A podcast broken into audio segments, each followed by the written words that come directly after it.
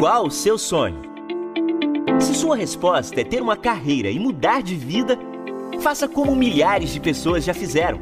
Se inscreva no vestibular Uninova FAP. O melhor caminho entre você e o seu futuro. O primeiro passo é seu. Seremos a ponte para você chegar onde quer. Acesse vestibular.uninovafap.edu.br e se inscreva. Bora fazer juntos!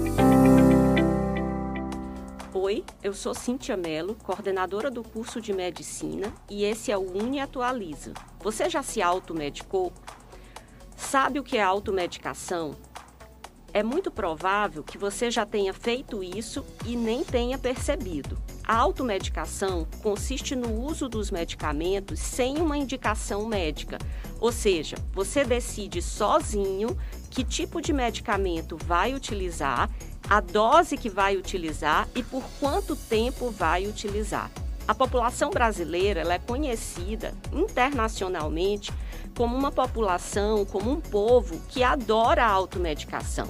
Você já, já percebeu que muitas vezes você gosta de fazer compra na farmácia e que você é estimulado passeando nas farmácias, todas bem arrumadas interessantes a comprar medicamentos que você não precisa naquele momento? Então, vamos falar um pouquinho mais da automedicação. É importante lembrar que, como tudo na vida, a automedicação também possui vantagens. Por exemplo, já imaginou se para cada sintoma, para cada sinal de uma doença, você precisasse consultar um médico? Então, às vezes, a automedicação é importante Imagina que você teve um dia difícil e que você terminou esse dia com uma dor de cabeça. Nenhum problema em você tomar um analgésico. É tanto que eles são vendidos sem receita. Você pode comprar sem indicação médica. O problema da automedicação começa quando você generaliza o uso dos medicamentos. Você começa a emprestar o medicamento que um médico passou para você para seus familiares, amigos e vizinhos. Por que, que isso não é legal? Isso não é legal porque alguns medicamentos são contraindicados para quem tem determinadas idades, como os idosos, por exemplo, para quem possui outras patologias.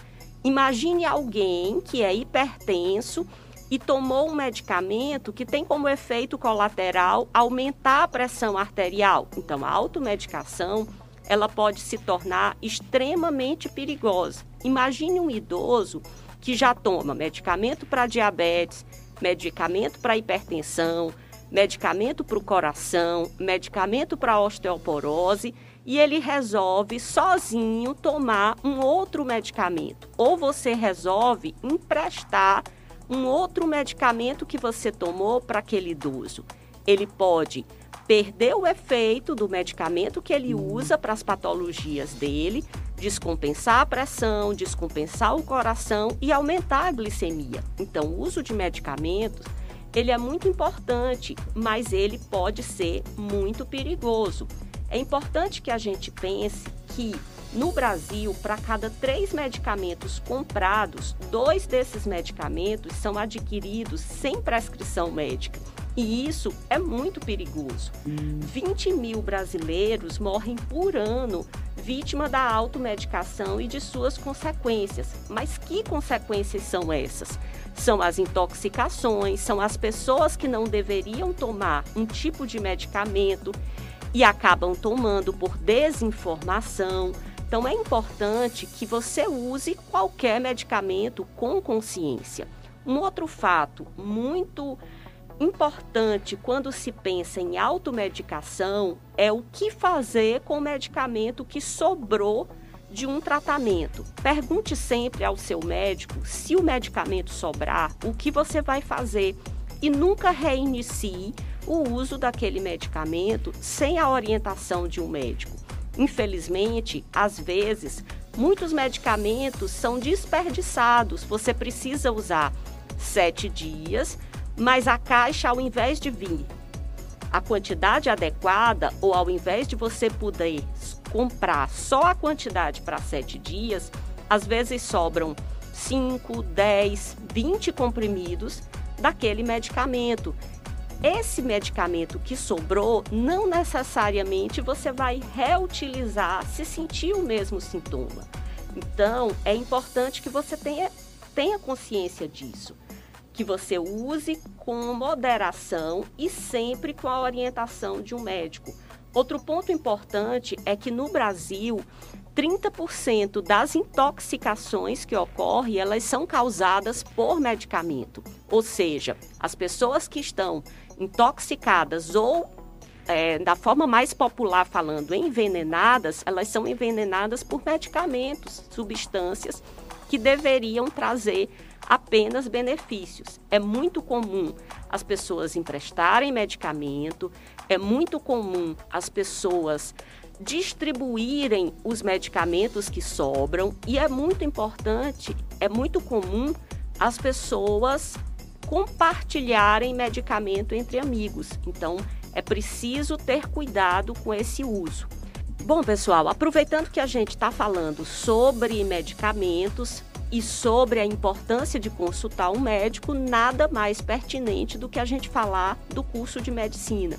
Então, é importante que a gente consiga perceber a importância do médico nesse momento, orientar sobre o uso adequado de medicamentos através de um diagnóstico e preparar aquele indivíduo para o uso adequado quanto a tempo de duração, escolha do medicamento e o que fazer com as sobras desse medicamento. Então, se você quer medicar alguém ou se, ou se automedicar, pense duas vezes, consulte um médico. E se você gosta dessa relação entre os medicamentos, gosta de tratar pessoas, quer entender mais sobre isso, é hora de você pensar se o curso de medicina não é um curso para você.